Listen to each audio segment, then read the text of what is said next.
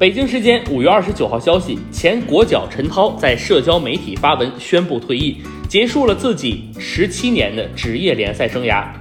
陈涛曾在亚青赛、土伦杯上都有惊艳发挥，曾被中国誉为中国齐达内的天才型选手。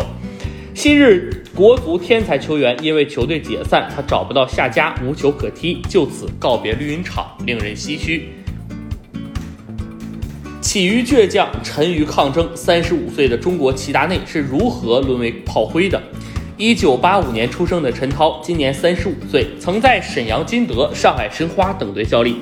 二零零五年亚青赛以及二零零七年土伦杯，陈涛都有惊艳的表现。那时候，他被称之为中国足球的天才球员。二零零八年，陈涛参加了北京奥运会。助攻董方卓打进了中国国奥历史上唯一一个进球。陈涛职业生涯后期颠沛流离，去年随着四川 FC 解散，陈涛无球可踢的状态延续。此前有人持续看到他发胖的身体在街边跑步。今天陈涛用一段长文结束了自己的职业生涯，不禁令人唏嘘。